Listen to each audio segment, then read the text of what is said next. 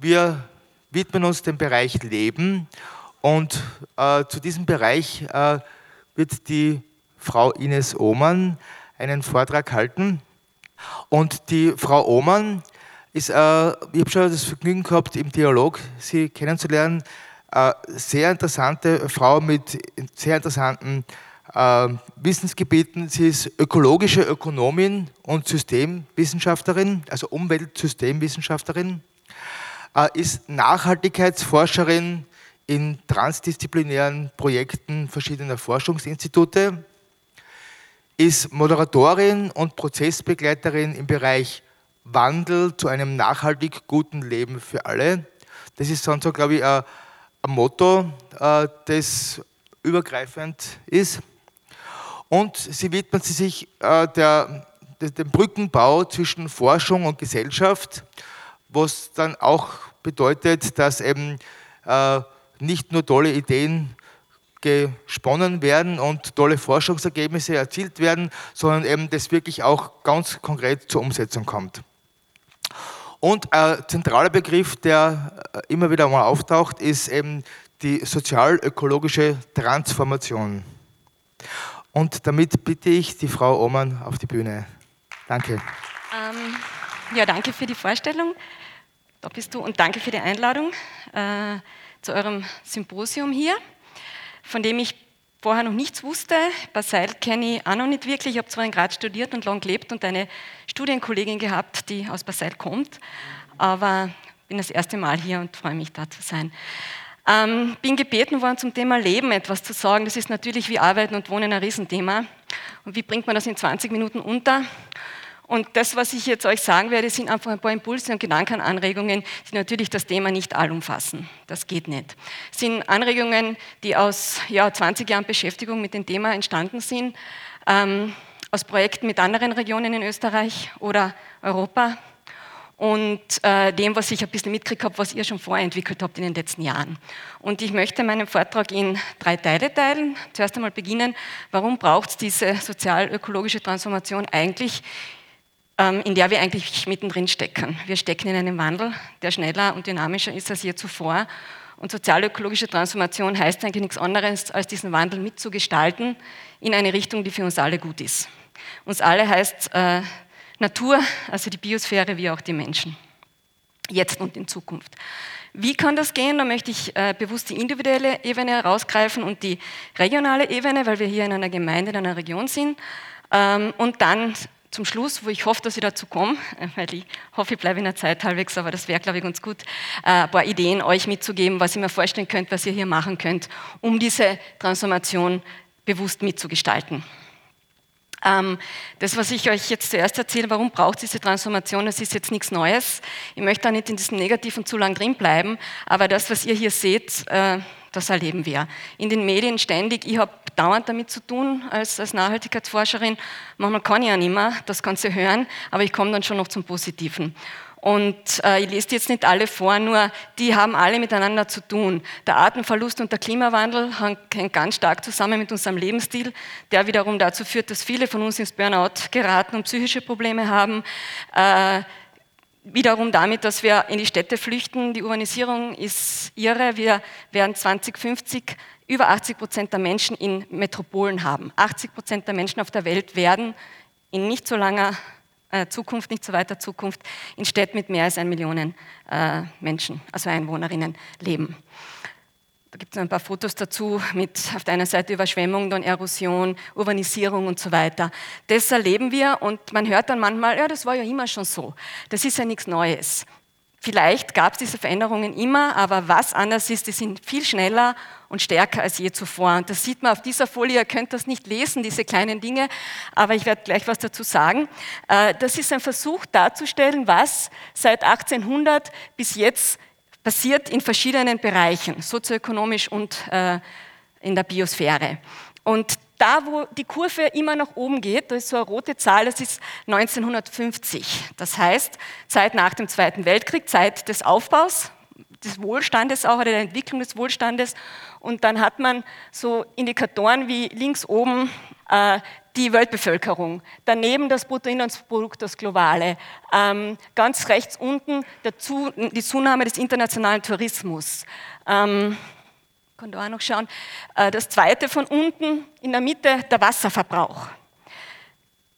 Das hängt alles miteinander zusammen auch und ihr seht, ähm, dass das also ziemlich ab 1950 nach oben geht. Wenn man dann das äh, natürliche System hernimmt, haben wir oben ganz links das Kohlendioxid, das ist äh, eben Treibhausgase, rechts oben Methan, ist aber noch ein viel stärkeres Treibhausgas. Ähm, dann haben wir äh, die Oberflächentemperatur, die wäre dann hier, die zicke Zacke so, weil man sieht, dass es zunimmt. Momentan haben wir ungefähr ein Grad Erhöhung weltweit im Vergleich zur vor der industriellen Revolution. Und was ich auch spannend finde hier, das hat mich eigentlich auch sehr erschrocken, der Fischfang im Meer. Und die Meere sind quasi fast leer gefischt. Ähm, in der, in der, Mitte ganz unten, das ist Land, das wir domestiziert haben, das nicht mehr wildes Land ist. Das gibt es natürlich schon länger, weil den Ackerbau gibt es ja länger als die äh, industrielle Revolution.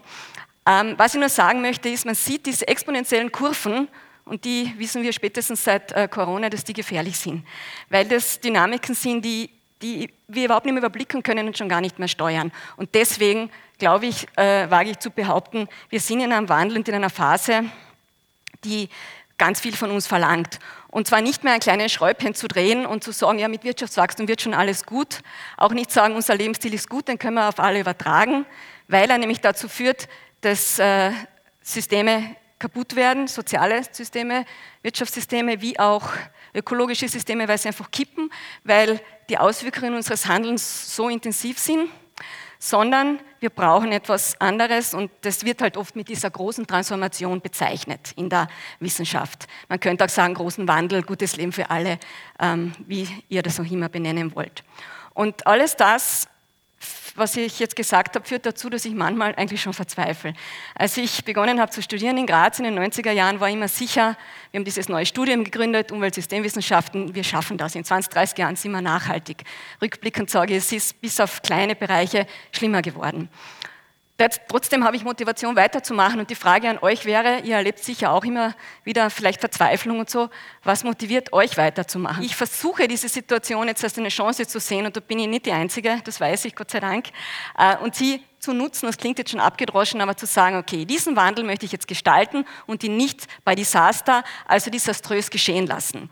Corona ist ein Beispiel für einen, einen Wandel, den wir nicht gestalten der ist oder gestaltet haben. Er hat zwar dazu geführt, dass weniger Flugzeuge in der Luft sind und dass auch weniger konsumiert wurde, was ja eigentlich nachhaltig ist, aber das ist nicht der, den ich mir vorstelle für ein gutes Leben.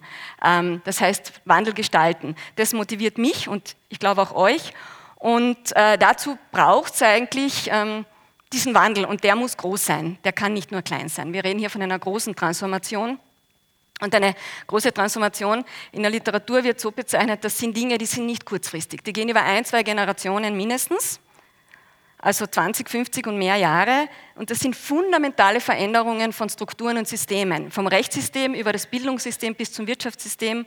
Nicht ein bisschen Schräubchen drehen und ein bisschen mehr vegetarisch essen, sondern das ist viel fundamentaler. Das macht auch Angst, weil wir noch nicht wissen, wie es wirklich ausschauen wird. Es gibt Visionen, Utopien dafür, aber ausprobiert haben wir es noch nicht. Das heißt, es braucht von uns allen Mut und Offenheit. Da hat gestern jemand gesagt, das Wort möchte sie heute hören. Ja, genau, das braucht sehr, damit wir uns da reinwagen. Aber wir haben, wie du sagst, eigentlich gar keine andere Chance. Und dieser Wandel passiert auch nicht bei mir alleine, sondern von mir bis zur globalen Familie, wenn man so will. Nicht nur regional, sondern bis national, europäisch und weiter. Und er passiert innen wie außen. Dazu werde ich gleich noch was sagen. Und ganz oft beginnt er äh, in Nischen mit Pionieren. Leute, die ein bisschen so Spinner bezeichnet werden, die, als verrückt, die aber irgendwas starten und dann wird es zum Mainstream, wie Biolandbau in Österreich. Da wurden wir noch belächelt in den 80er Jahren. Jetzt in Europa sind wir das Land mit dem höchsten äh, Anteil an Biolandwirtschaft. Da war etwas ein Pionierwesen und dann wurde es vom Trend aufgenommen und wurde allgemeingut sozusagen. Also Mut zum Pionierdasein. Und ich erwähne jetzt den Ken Wilber, weil das integrale Zentrum, glaube ich, auch mit Wilber arbeitet. Ähm, Wilber ist ein integraler Theoretiker, Philosoph, spiritueller Lehrer, der sagt, äh, Probleme oder große Themen muss man von verschiedenen Seiten anschauen. Einzeln, als Einzelperson, als Gruppe, Außen und Innen. Und wir sind so viel im Außen. Die Nachhaltigkeitsforschung hat sich beschäftigt mit, welche Gesetze braucht es? Welche politischen Rahmenbedingungen? Wie sollen sich Leute verhalten? Aber nicht mit dem, was eigentlich sich im Inneren ändern muss, damit wir gut leben können. So etwas wie eine Kulturwerteveränderung, Glaubenssätze, Muster, die wir haben, weil es halt immer schon so getan wurde. Das muss, glaube ich, hinterfragt werden. Und wenn ich in, diesen, in diese Transformation gehen will, glaube ich, braucht es mm, so eine innere Bereitschaft auch, etwas zu ändern. Und das ist nicht leicht, wie wir wissen. Aber ich sehe das schon, das ist schon ein bisschen da auch. Das heißt, für diese Transformation braucht es diesen Wandel im Außen und im Innen, im Einzelnen und im Großen und, im, und wir brauchen die Gemeinschaft. Alleine kann das niemand. Aber der Beitrag jeder, von jedem zählt, ganz genau. Und die Summe der Einzelnen ist dann mehr, oder wie sagt man das, als, als die Summe ist mehr als die Summe der einzelnen Teile, wenn wir hier arbeiten. Ich möchte äh, mit der Mikroebene beginnen, das ist unsere individuelle Ebene, mir alleine, in meiner Familie, in meinem engsten Kreis sozusagen. Und ich habe zwei Hypothesen, die eigentlich vielleicht Mut machen sollen, wenn wir uns wandeln hin zu ähm, einer inneren Haltung, die mehr von intrinsischen Werten geprägt ist, ich sage gleich, was das ist, dann gibt es eigentlich Bestätigungen, dass uns das einerseits glücklicher macht und zweitens auch mehr sozial und mehr ökologisch in unserem Verhalten. Und damit können nachhaltige Lebensstile eigentlich auch zu mehr Lebensqualität führen. Das heißt, es ist nicht ein Zurücknehmen, ein Verzicht, ein Ich darf alles nicht mehr, sondern könnte ein Gewinn sein, wenn mir das auch wichtig ist, wenn die Werte sozusagen mitspielen. Ähm, wir alle haben sowohl materialistische Werte als auch innere Werte, intrinsische Werte. Wir wollen populär sein, ein gewisses Image haben, aber wir haben auch sowas wie Gemeinschaftssinn, Empathie, äh, Spiritualität. Und je mehr wir in diese intrinsischen Werte Richtung gehen, umso mehr wird scheinbar, auch belegt durch Studien, das Materialistische weniger wichtig. Dafür für mich, dass ich glücklich bin. Und eine so eine Transformation, von der ich spreche, muss diesen inneren Wandel beinhalten, sonst ist es nur Makulatur, ein bisschen Make-up. Aber scheinbar macht uns das eben auch glücklicher. Und dafür gibt es erste Daten, wo Menschen befragt wurden, hauptsächlich aber im globalen Norden. Das muss ich auch sagen. Es gibt, ich rede jetzt eher für die äh, reicheren Länder und es schaut anders aus im globalen Süden. Ähm, ein Lebensstil, der äh, hier schon geprägt wurde, ist das sogenannte Lovos-Stil, der Lifestyle of Voluntary Simplicity, also ein Lebensstil von freiwilliger Einfachheit. Wo Menschen bewusst sagen, sie gehen ins Minimalistische, misten aus, schauen, was sie wirklich brauchen und versuchen, äh, ihrem Leben dadurch mehr Bedeutung und Sinn zu geben, weg von dieser Schnelllebigkeit und dem Überfluss, rein in die Stille, in das Weniger und in die Qualität. Ähm, und da gibt es eine, eine mehrere Gruppen in Deutschland hat sich schon eine starke entwickelt. Das ist so ein, eine Website mit einem Forum, wo sich Menschen austauschen, wie es ihnen bei diesem freiwilligen, einfachen Leben geht, wo man sich vernetzen kann. Das tut auch wieder gut, weil man selber oft als Spinner angesehen wird. Was, du wohnst in einer WG, du hast kein Auto und so.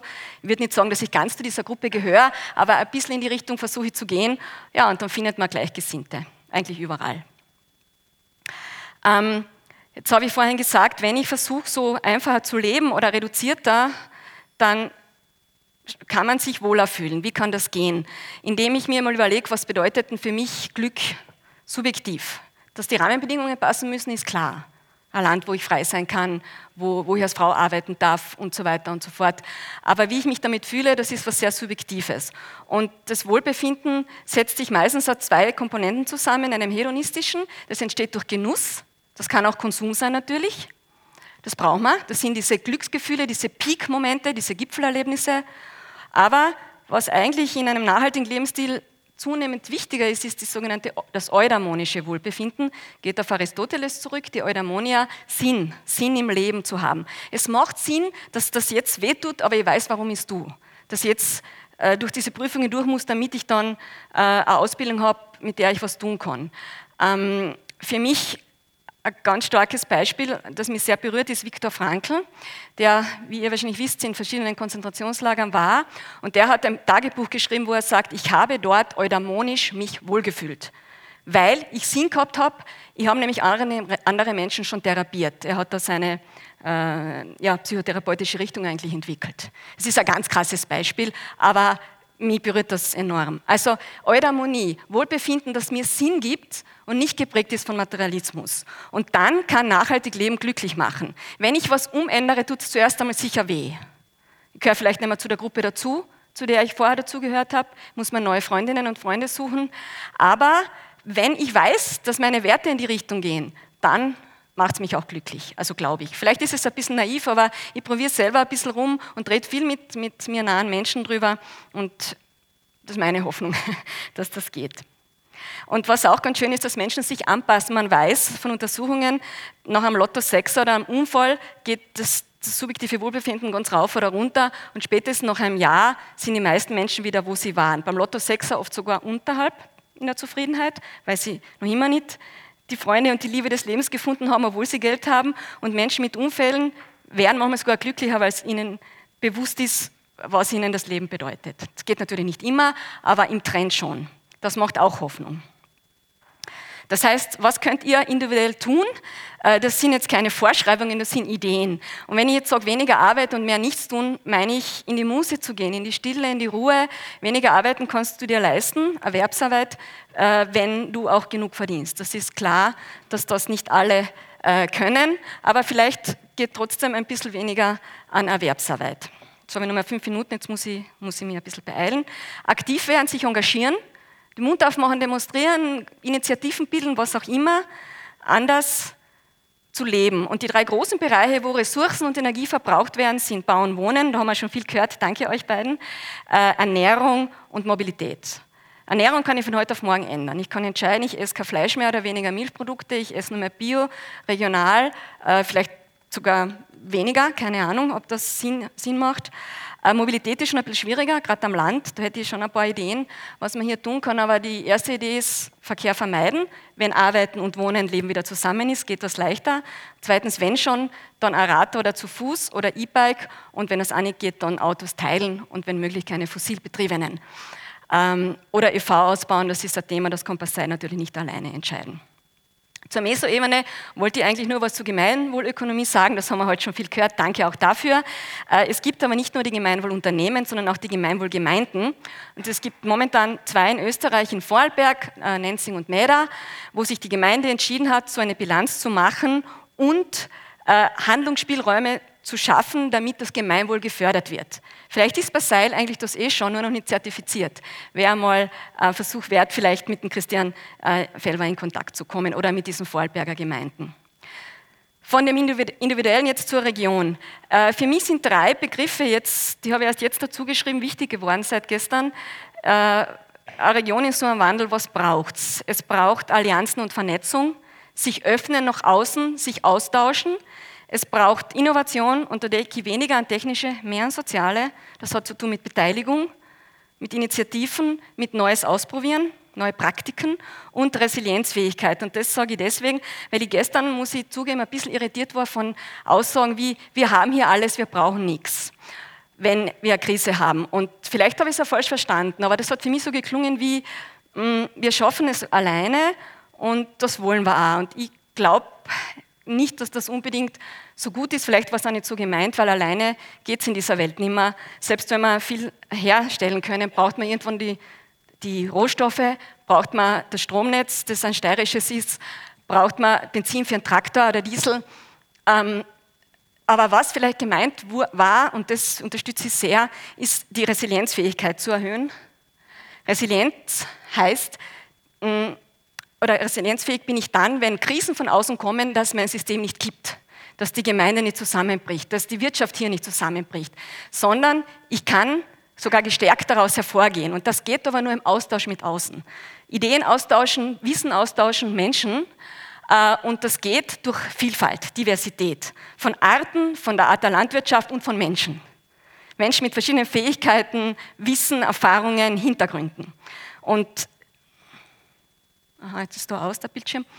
Ähm, genau, das würde ich bei Seil auch wünschen, weiterhin auf diesem Weg der Resilienzfähigkeit Erhöhung zu sein. Also es braucht verschiedene Gruppen, da gehe ich jetzt nicht näher darauf ein. Es braucht die neuen Unternehmen, die vielleicht soziokratisch agieren, die ähm, ähm, nicht die einen, einen Unternehmenszweck haben, der gemeinwohlorientiert ist, da haben wir schon ein bisschen was gehört heute, und es braucht Intermediäre. Das finde ich ganz wichtig. Das sind die, die zwischen der Zivilgesellschaft und der Politik stehen. Das können Regionalentwicklerinnen sein, äh, wenn, wenn man in einer Klima-Energie-Modellregion ist oder Leaderregion, die Managerinnen dieser Regionen. Das können ähm, Kirchenvertreterinnen sein, die vernetzend sind, also Netzvernetzerinnen. Und da braucht es die politischen Rahmenbedingungen, was die Gemeinde halt tun kann, wie ein nachhaltiger Flächenwidmungsplan, wie ÖV zu unterstützen, wenn es möglich ist, wie äh, Innovationen zu unterstützen. Und das geht, indem man Räume schafft, wie dieser Raum hier. Raum, wo sich Menschen treffen können in einer vertrauten, sicheren Atmosphäre ähm, und Räume, wo äh, soziale Innovationen emergieren können und die geeigneten Formate. Und so soziale Innovationen, habe ich schon gesagt, sind nicht technische, sondern sind Innovationen, die es uns erlauben, diese technischen Innovationen zu nutzen, und zwar gemeinsam, indem wir Gruppenbildinitiativen ganz neu anfangen zu denken, wie wir leben und arbeiten wollen. Dazu haben wir auch schon viel gehört. Und es gibt zwei Formate, die ich bei Seil empfehlen würde, die in die jetzt nicht näher reingehe. Das eine ist der Bürgerrat, das andere die Projektschmiede.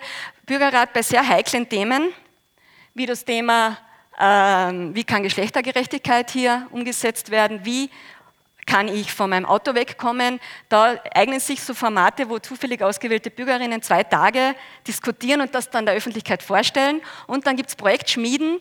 Das sind Formate, wo man wirklich an konkreten Ideen arbeitet. Auf partizipation.at stehen die beschrieben äh, und ich kann auch gern mehr am Nachmittag dazu erzählen. Und für Passeil, das ist jetzt meine letzte Folie, was ich euch wünsche oder vielleicht als Anregung mitgeben möchte, ist, bildet Allianzen und zwar solche, die vielleicht noch nicht existieren. Ich habe nur ein paar Beispiele aufgeschrieben aus dem Bauch raus. Vielleicht die Bäuerinnen mit der Kirche und der Jugend, die älteren Leute mit dem Bauhof und äh, auch wieder den Schülerinnen, was Abfall betrifft, weil das ist hier ein Thema, wie ich gehört habe.